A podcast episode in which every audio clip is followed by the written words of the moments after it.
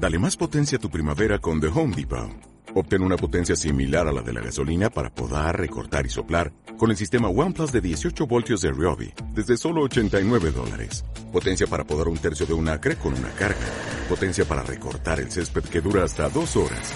Y fuerza de soplado de 110 millas por hora. Todo con una batería intercambiable. Llévate el sistema inalámbrico OnePlus de 18 voltios de Ryobi. Solo en The Home Depot. Haces más. Logras más. Canal Retina. Información y actualidad sobre la retina en español. Programa elaborado por la Asociación Retina Murcia, Retimur. Presenta David Sánchez. Hola y bienvenido a este vigésimo segundo episodio de Canal Retina.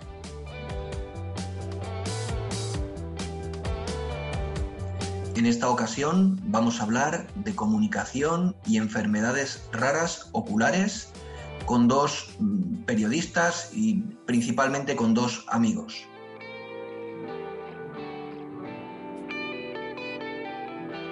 Pero antes déjame que te indique como siempre dónde puedes encontrarnos en www.canalretina.org, también en eh, las plataformas de podcast Evox, Apple Podcast, Spotify y Google Podcast. Y también, si prefieres eh, verlo con, con vídeo, nos puedes encontrar en el canal de YouTube de la Asociación Retina Murcia.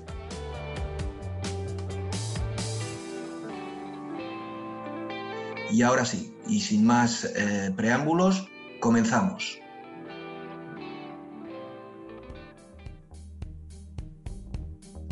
Como decía, hoy estamos con, dos periodistas, pero sobre todo con dos amigos. Estamos con Pedro García Recover, que es eh, periodista y es experto en eh, comunicación en salud. Hola, Pedro. Buenos días, David. ¿Qué tal estáis? Gracias por convocarme. Muy bien. Y estamos con Andrés Torres García, que es eh, periodista, es el encargado de comunicación en la Asociación Retina Murcia y es el director de la revista Visión que edita la Federación de Asociaciones de Distrofias Hereditarias de Retina de España, parte. Hola Andrés.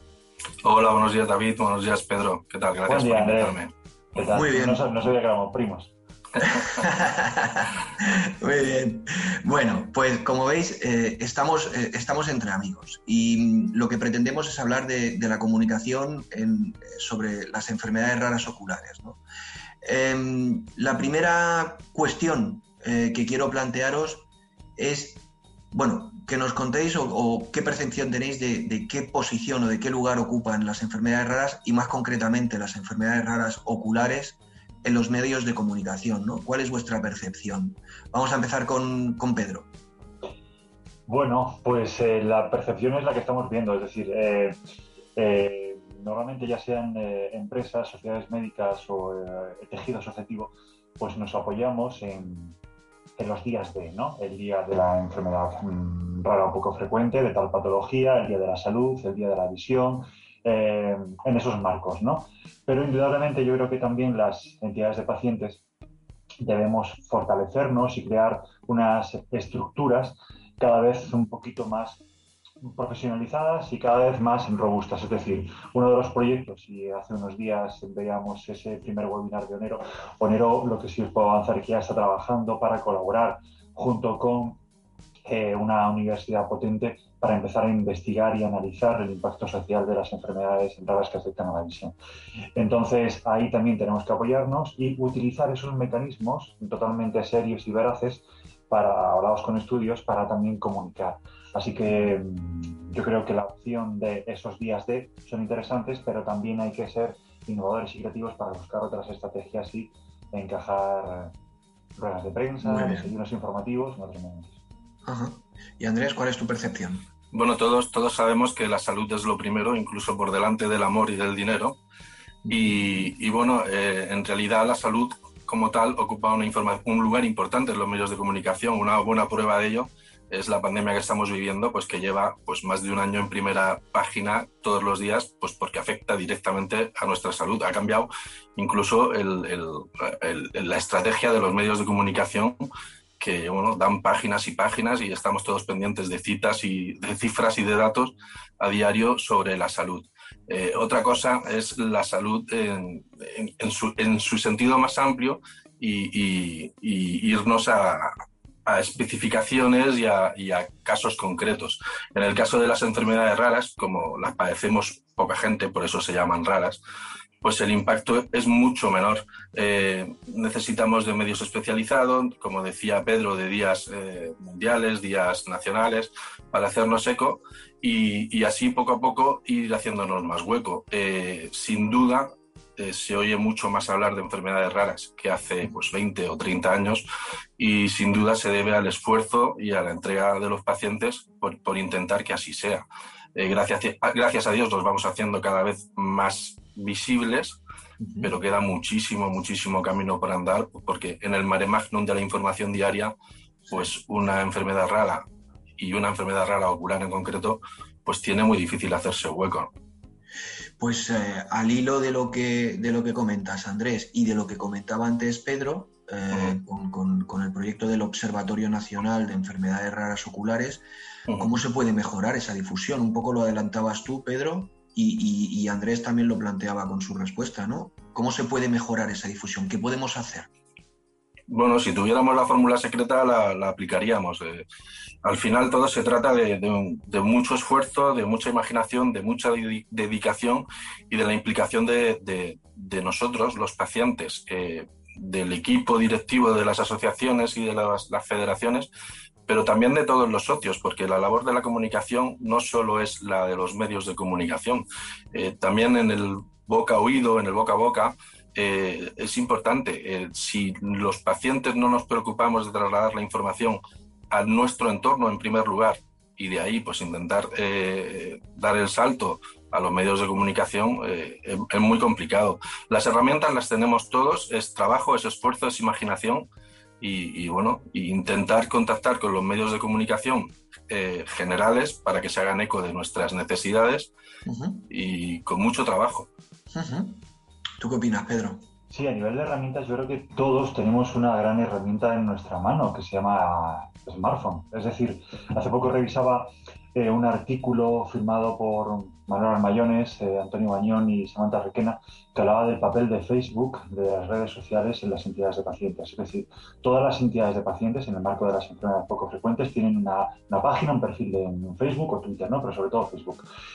Empoderar y que todas las, las personas que pertenecen a ese colectivo puedan eh, pinchar me gusta, contribuir con sus comentarios en las noticias que publica su entidad de pacientes es absolutamente valioso. Remar todos juntos en esa misma línea, ¿no? Es decir, somos una comunidad de pacientes, vamos todos siguiendo el mismo camino, pues una etapa importante en ese reto es eh, nuestra página de Facebook para hacernos visibles y dar soporte a aquello que nuestra junta directiva, nuestro colectivo, pues tiene previsto hacer a, corto plazo. Eh, eso por una parte. Y por otra, pues a raíz de, ese camino eh, vamos a comunicar nuestros proyectos de concienciación, de educación, de sensibilización, hacernos visibles en definitiva.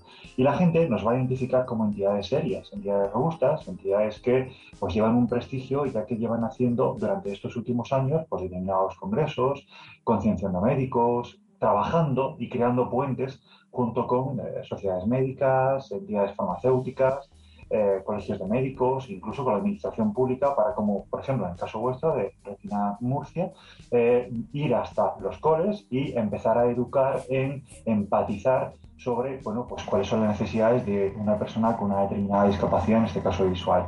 Así que transversalmente se puede comunicar desde muchas áreas y ahí las, las asociaciones tienen, tienen mucho que decir y hacer porque conocen eh, cuáles son las necesidades del paciente respecto a lo que comentas, Pedro, de, bueno, de utilizar los perfiles de las redes sociales para darle difusión a nuestras enfermedades, eh, la Asociación Retina Murcia en el mes de febrero, de febrero llevó a cabo una campaña con un hashtag que era No somos raros, conócenos.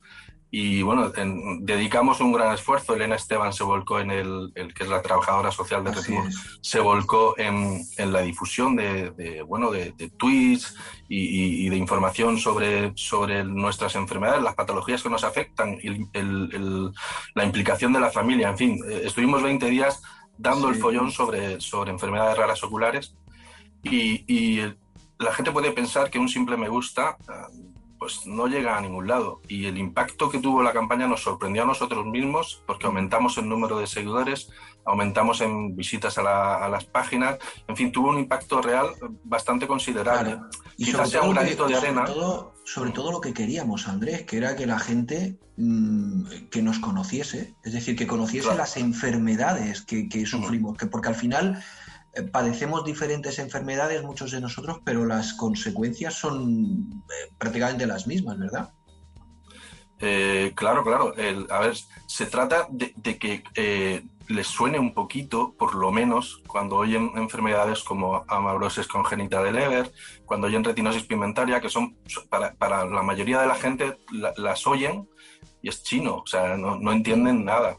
Entonces se trata de que poquito a poquito ir metiéndoles en su cabeza que bueno, que hay una serie de enfermedades mm, que, en, nuestro caso oculares y raras, pues que tienen unas necesidades y que bueno, y que le pueden tocar a cualquiera, en este caso nos toca a nosotros, a los pacientes y a nuestras familias, pero bueno, cualquier, en cualquier momento se pueden topar pues, con que un familiar o un amigo o alguien cercano o alguien en clase pues padece una enfermedad de este tipo que produce baja visión, que puede llegar a la ceguera o no, y, bueno, y cómo enfrentarse a ellas. Claro. Qué interesante. Me, lo, me, lo, vais poniendo votando porque a, lo que, al, guion que tenemos preparado para, para esta charla, eh, casi casi que lo vais, lo vais entrelazando, ¿no? La siguiente eh, cuestión era precisamente un poco de lo que además estáis hablando ahora mismo, si eh, abordar qué, medio o qué formato es el mejor, es decir, los medios generalistas, los especializados, por ejemplo en nuestro, en nuestro caso en salud, las redes sociales, ¿qué es mejor? muchas veces, porque estamos hartos a ver, como Pedro antes decía, tenemos una herramienta muy potente en el bolsillo, ¿no? que es el smartphone. muchas veces un tweet es una pasada, eh, pero es que hay otras veces que ves un reportaje en televisión y también tiene la capacidad de llegar a muchísima gente. ¿Cuál es el mejor? O a lo mejor no sé si son todos. Pedro, ¿tú qué, opinas? Bueno, yo creo que al hilo de lo que decíamos antes, yo creo que en algún momento, y creo que en poco tiempo, eh, Retimur eh, estará en las universidades como ejemplo de mm, protocolo de comunicación dentro de las entidades de pacientes. Dicho esto, creo que todos los elementos son buenos. Y estamos en un momento donde, sobre todo por las estructuras débiles de las entidades de pacientes, ser creativos e innovar es muy importante para, estas asociaciones y estas estructuras.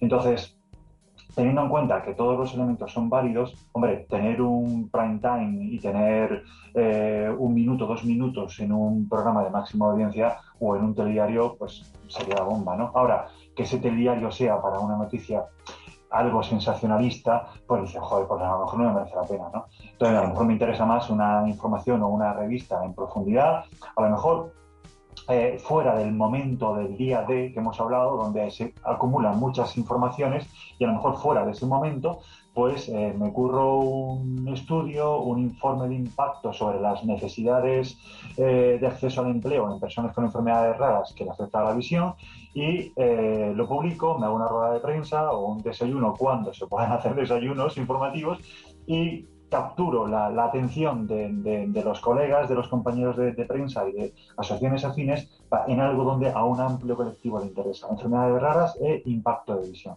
Entonces, bueno, pues yo creo que hay que pensar también mucho eh, qué queremos hacer y de qué manera. Por eso es muy importante crear un, protocolo, una pauta, para saber cómo, de qué manera y, por qué vamos a hacer tal acción. Andrés. Bueno, nuestra misión como asociaciones de afectados es hacer atractiva la información para que los medios generales eh, se, hagan eco de, bueno, de nuestras necesidades, de nuestras reivindicaciones, porque damos por hecho que los medios especializados pues, tienen la puerta abierta a, darnos voz, a, escribir sobre nuestras enfermedades. Y, bueno, a lo mejor es mucho dar por hecho, pero creemos que es así, ¿no? De hecho, sí es verdad que hay, hay publicaciones donde sí aparecen nuestras patologías. Eh, yo pienso que la combinación de un tweet atractivo que te lleva a leer un reportaje es la ideal. Eh, mm, mm, em, introducirse en, la materia a través de un reportaje pues te da mucho más conocimiento que las redes sociales.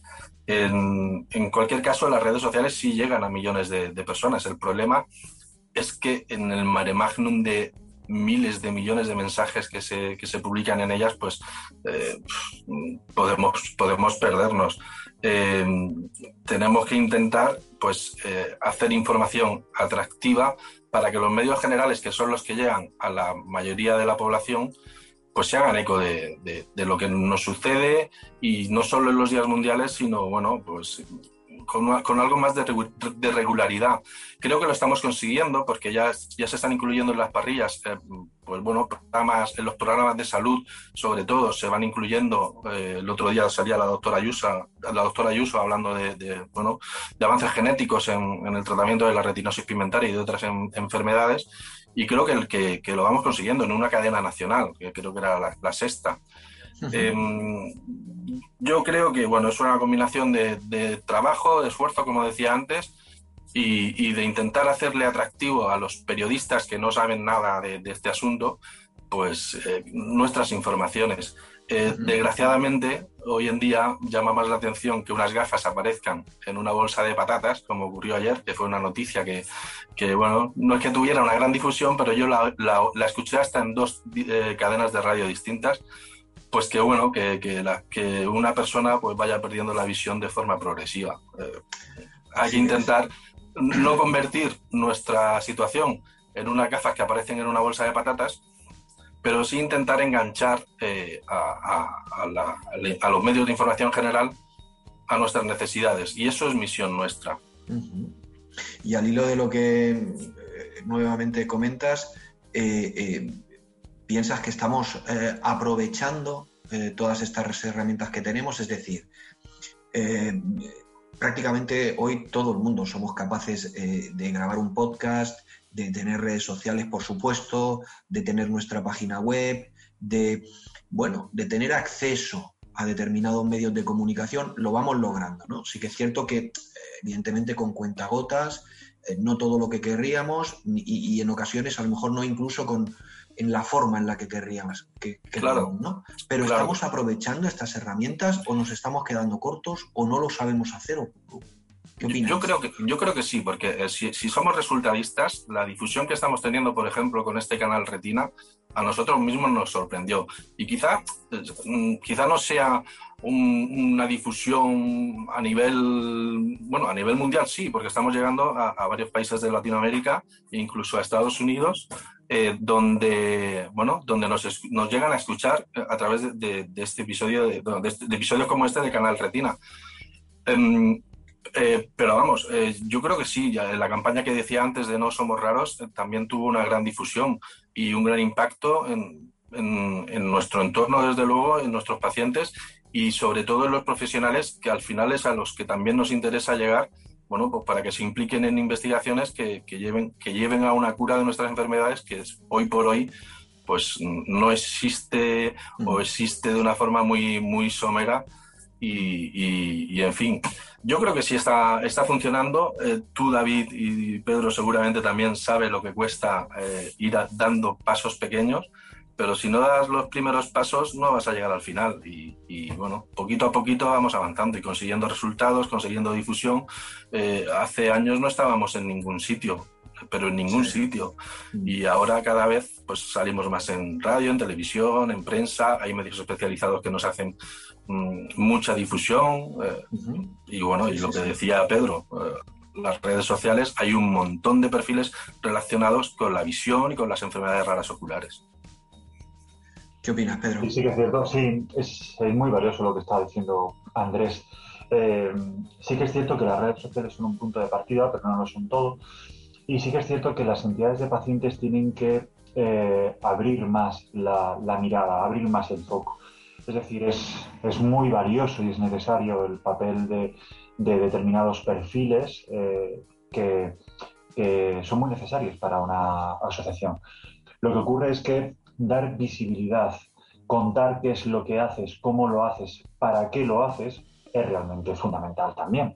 Entonces, si no cuentas, si no expresas, si no argumentas o si no compartes lo que haces con otros, si no creces junto con otros, pues difícilmente tus proyectos van a ser visibles o van a tener, una, continuidad, una continuidad. Porque además lo que incluso en muchas empresas privadas, lo que te piden en muchas empresas públicas, cuando, cuando la administración cuando te pide un informe, eh, eh, una justificación es el impacto del resultado que ha tenido esto, ¿no? A quién ha llegado, cuántas empresas, han, cuántas eh, personas se han beneficiado o, por ejemplo, un balance de los medios de comunicación donde ha salido, ¿no? Pues esa jornada, ese congreso, ese programa de acción psicosocial, lo que sea, ¿no?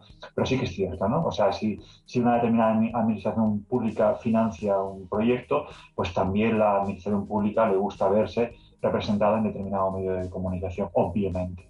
Entonces, con esto quiero decir que es importante consolidar, por ejemplo, el ejemplo de Retimur, el ejemplo de Lidia con, o sea, Retimur con, con, Andrés Torres, el ejemplo de Lidia con, con, Carmen. O sea, hay entidades de pacientes que sí están eh, teniendo muy clara cuál es la, la, visión de consolidar determinados puestos y determinados enfoques. Y sobre todo, dejar que los profesionales pues, puedan trabajar y hagan su trabajo porque claro, sobre comunicación los que más saben, evidentemente, pues son ellos que me apoyan sus juntas directivas y sus equipos.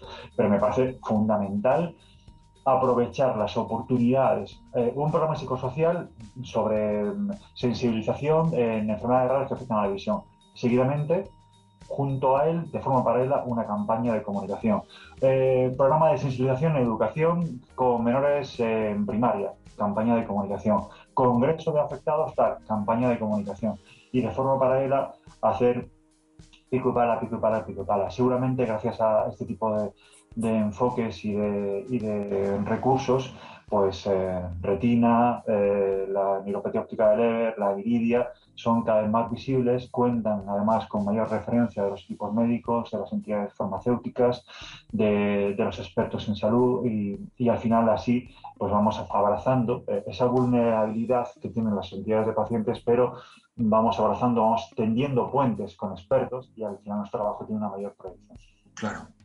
Vamos ahora con un, con un tema mmm, peliagudo, ¿eh? que es ese, esos eh, supertitulares muchas veces que eh, nos vamos a curar ya. Que ya, mm, es decir, esos titulares milagrosos que luego mmm, lees concretamente la noticia o en, o en profundidad o escuchas la noticia y al final te das cuenta de que de que no es así, ¿no? Mm, e, e, e, estas, estos titulares informan, desinforman, eh, nos benefician, nos perjudican.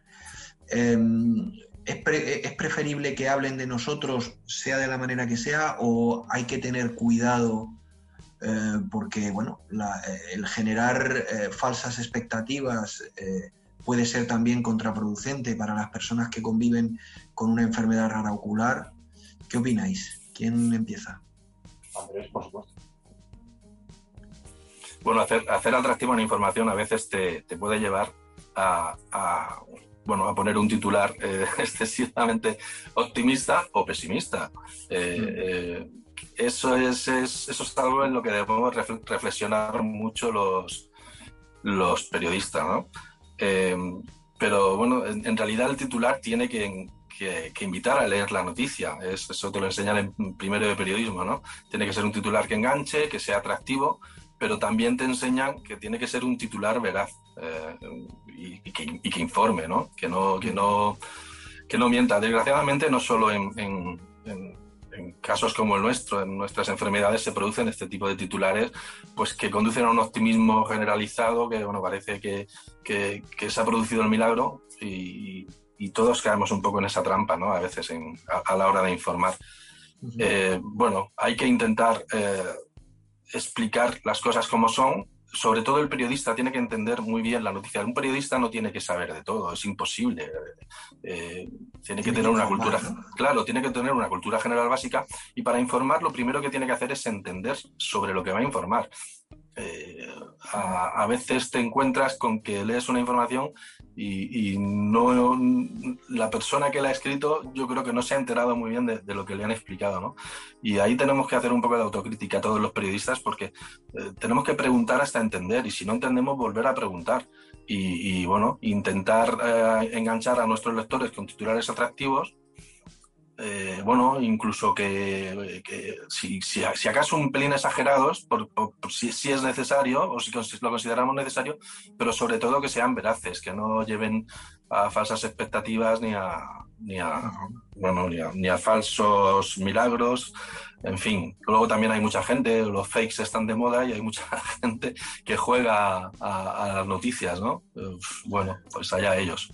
Pero a lo mejor incluso, y perdona que, que, ahora te doy paso, Pedro, pero a lo mejor incluso nosotros mismos, ¿no? Muchas veces a lo mejor con los tweets o con, las, con los posts que ponemos en Facebook, eh, ponemos cosas, a lo mejor lo que llama la atención es que te retuiten muchísimo, que te eh, y, a lo mejor lo que estás comentando, lo que estás diciendo, tenemos que llevar cuidado con eso también, ¿no? Nosotros primero, todos en general, pero también nosotros, ¿no? Claro, tenemos que ser sensibles y ponernos en la piel del, afectado que va a leer lo que escribimos. Eh, sobre todo nosotros, los primeros, ¿no? En nuestras publicaciones, en nuestras revistas, seguramente yo mismo habré caído alguna vez en esa, en esa en ese es intentar ser espectacular en un titular y, a veces me he pasado pues por varios pueblos, ¿no? Eh, bueno, yo creo que hay que intentar controlarse un poquito sin, sin, sin estar reñido con, con, conseguir titulares atractivos y sobre todo informaciones atractivas y como decía antes, que consigan atraer a, a los medios de información general para que se hagan eco de nuestras de nuestras necesidades y reivindicaciones, eh, sin caer en, pues, en, desinformar, desde luego. Pedro. Yo creo que eh, yo creo que las entidades de pacientes a la hora de comunicar somos realmente prudentes, porque comunicamos, sabemos muy bien lo que, lo que se cuece, sabemos muy bien el sentir de, nuestras, de, nuestros socios, las personas afectadas y las familias, por lo tanto, el, la, prudencia yo creo que lo, tenemos dentro. Entonces, a la hora de publicar, mm, yo creo que tenemos cuidado, sobre todo en qué ámbitos. No, hombre, si vas a publicar una información sobre el Congreso de Retina Murcia, wow, es que es una pasada. Entonces, hay que darle eh, color y hay que darle alegría a esa información que estamos tratando, ¿no? Entonces, además, los ponentes que lleváis, las mesas redondas, todo lo que realizáis alrededor de merece ¿no? darle, darle eco porque realmente es, valioso. Eh, no solamente para la asociación, sino para todas las personas que están interesadas en conocer lo que una vez más el Congreso vuestro nos, va a aportar. Yo mientras habla Andrés he apuntado algunas cosas. Por una parte, el sentir y, el carácter de prudencia que tienen las entidades de pacientes porque conocen ¿no? la, situación desde dentro. Luego el, el tema de, eh, habláis de los pods, los tweets, eh, y eso se traduce en clics, ¿no? Y las empresas traducen la información en clics. Tantos clics tienes, tanto éxito tienes y tantos ingresos por publicidad. Eso hay que tener mucho cuidado y sobre todo en ámbitos de, salud, porque ahí es donde vienen también un porcentaje muy alto de esas noticias sensacionalistas, ¿no? Que captan la, la atención. Venga, un titular muy llamativo. A mí en alguna ocasión algún superior me ha dicho, Pedro, pues mm, en el marco de las enfermedades raras y el día de, pues eh, cógete una noticia que hable de las seis enfermedades más raras del mundo que no tienen cura. Uf, mm, no me no conecto yo con esto.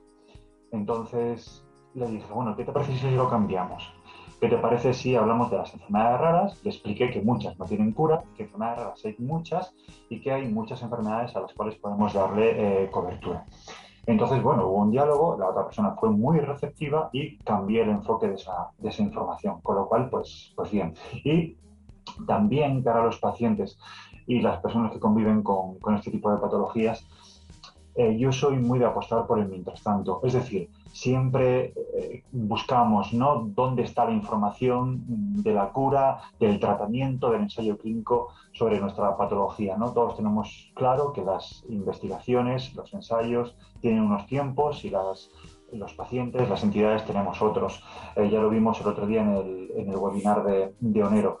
Y por eso para mí es tan valioso mientras tanto, ¿no? El trabajo psicosocial que se hace de las entidades de pacientes para preparar, para, para informar a los pacientes sobre que efectivamente se está trabajando y que en algún momento llegará. Y cuando llegue ese momento vamos a estar informados y preparados. Pero para eso también es necesario pensar en ser mientras tanto, sabiendo que hay unos profesionales en España y en el resto del mundo trabajando para, para esos potenciales tratamientos. Así que yo creo que eh, tener un buen equipo con, nuestros jefes y colegas y pensar en, la prudencia, yo creo que nos, va a ayudar mucho ¿no? a la hora de, terminar. Pues eh, eh, para ir terminando, precisamente de eso quería hablar, Pedro. ¿Cómo, cómo os iba a preguntar que cómo se organizan las entidades de pacientes, pero quizá mejor cómo se deben o cómo se deberían organizar las entidades de pacientes para, poder comunicar mejor, para poder mejorar en ese aspecto que al final es el que bueno, pues te hace llegar a la, a la gente y evidentemente si no tienes acceso a que un medio de comunicación generalista, como hemos hablado, especializado, etcétera, te pueda dar difusión, pues siempre tratar de eh, emitirla eh, por uno mismo, eh, la propia entidad, cómo nos debemos organizar, qué debemos hacer, cómo debemos abordar este aspecto que efectivamente las asociaciones de pacientes estamos para dar servicios a nuestro colectivo, a las personas que se acercan a nosotros, pero también una parte de nuestro trabajo es eh, bueno, pues, eh, dar a conocer esas patologías, sensibilizar a todo aquel que no ha oído hablar nunca de nosotros, ¿no? como decíamos al principio, en qué debemos mejorar. ¿Cuál es vuestra percepción en este sentido para, ir terminando? ¿Quién se anima? Bueno, había, mira, había, había una película de, bueno, hay una película de Mel Gibson, creo que se llamaba Campo de Sueños, que, el lema de la película, de presentación de la película era si lo construyes, vendrán. Y bueno, sin, sin, ánimo de hacer spoiler, lo que tenía que construir Mel Gibson era un, campo de béisbol y entonces bajaban del cielo estrellas del béisbol a jugar ahí, ¿no? Eh, en fin, eh, lo que quiero decir con esto es que si, nosotros construimos, como decía Pedro, ¿no? estructuras eh, organizativas e informativas, al final eh, nosotros mismos en tenemos un gran trabajo de difusión, eh, estamos todos los días presentes en las redes sociales con muchos tweets, intentamos eh, generar información, generar actividades y bueno, y buscar, buscar nosotros el contacto con los medios de comunicación para que nos hagan caso. Pero también nos hemos encontrado que a raíz de ese trabajo han venido a buscarnos. En fin, hay que hacer buenos planes de comunicación, buenas estrategias de comunicación y al final, si tú estás presente en, redes sociales, en otros medios de comunicación, a, veces el salir en un medio de comunicación hace que otro medio de comunicación se interese por ti. Y, bueno, pues eh, lo vuelvo a repetir porque al final es fruto del trabajo de un equipo, del esfuerzo y, como decía también Pedro, de la imaginación, ¿no? de, de, tener ideas imaginativas, que al final no es tan difícil, ¿no? Es pararse unos minutos a pensar y seguro que algo sí que ocurre.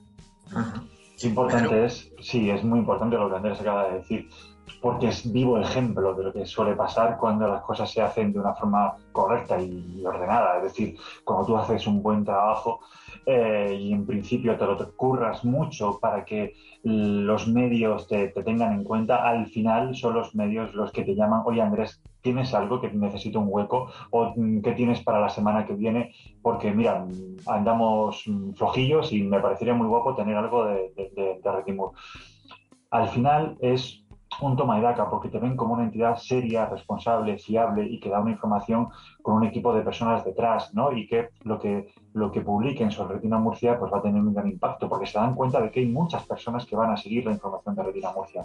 Con lo cual, en ese sentido, genial. Eh, yo he apuntado dos palabras y una es eh, empoderar y, el engagement, dos palabras que están muy eh, en boga últimamente, ¿no? Empoderar es pues, lo, que hacemos las entidades de pacientes, eh, cohesionar, tener, darles cariño, información a las personas que están con, con, nosotros, a los que acaban de debutar con una enfermedad y vienen con un golpe y un, y un mazazo porque no se lo esperaban y es su hijo, es su hija, es su marido, es su mujer, en fin, ¿no? Y claro, tienes que darles información, soporte, ayuda psicosocial, que estén bien formados sobre la, enfermedad, el desarrollo de la misma y que eh, los equipos psicosociales de las entidades estén ahí. ¿no?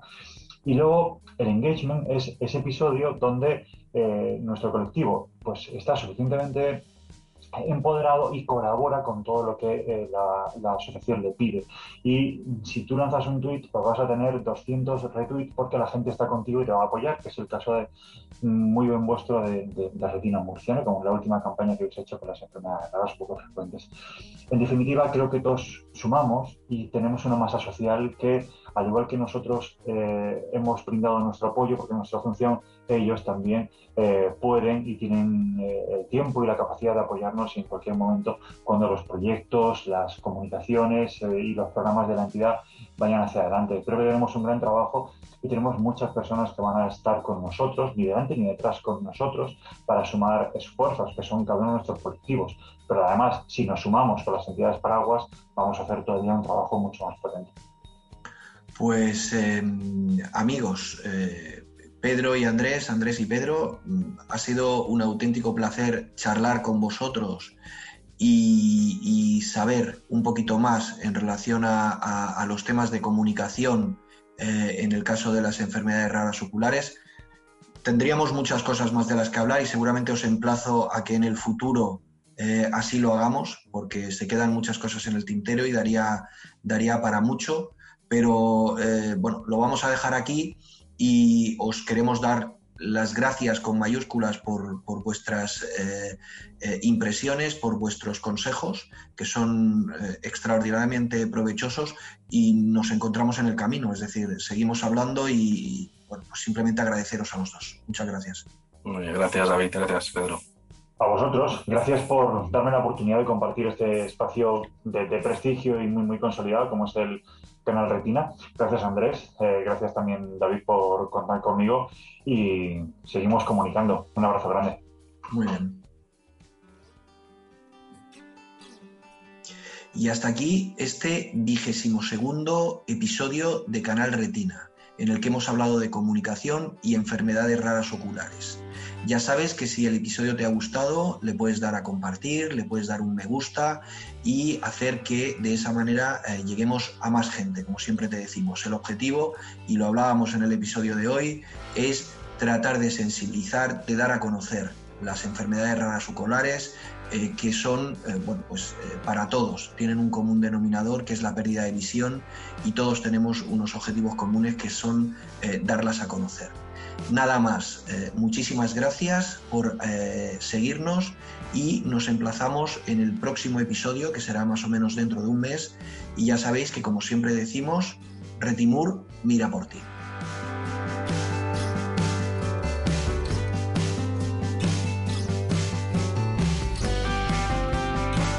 Presentado por David Sánchez.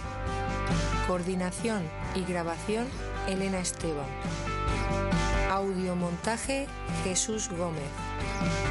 Videomontaje y publicación Martín Peirano. Transcripción Andrés Torres. Este podcast se ha producido con la colaboración de Novartis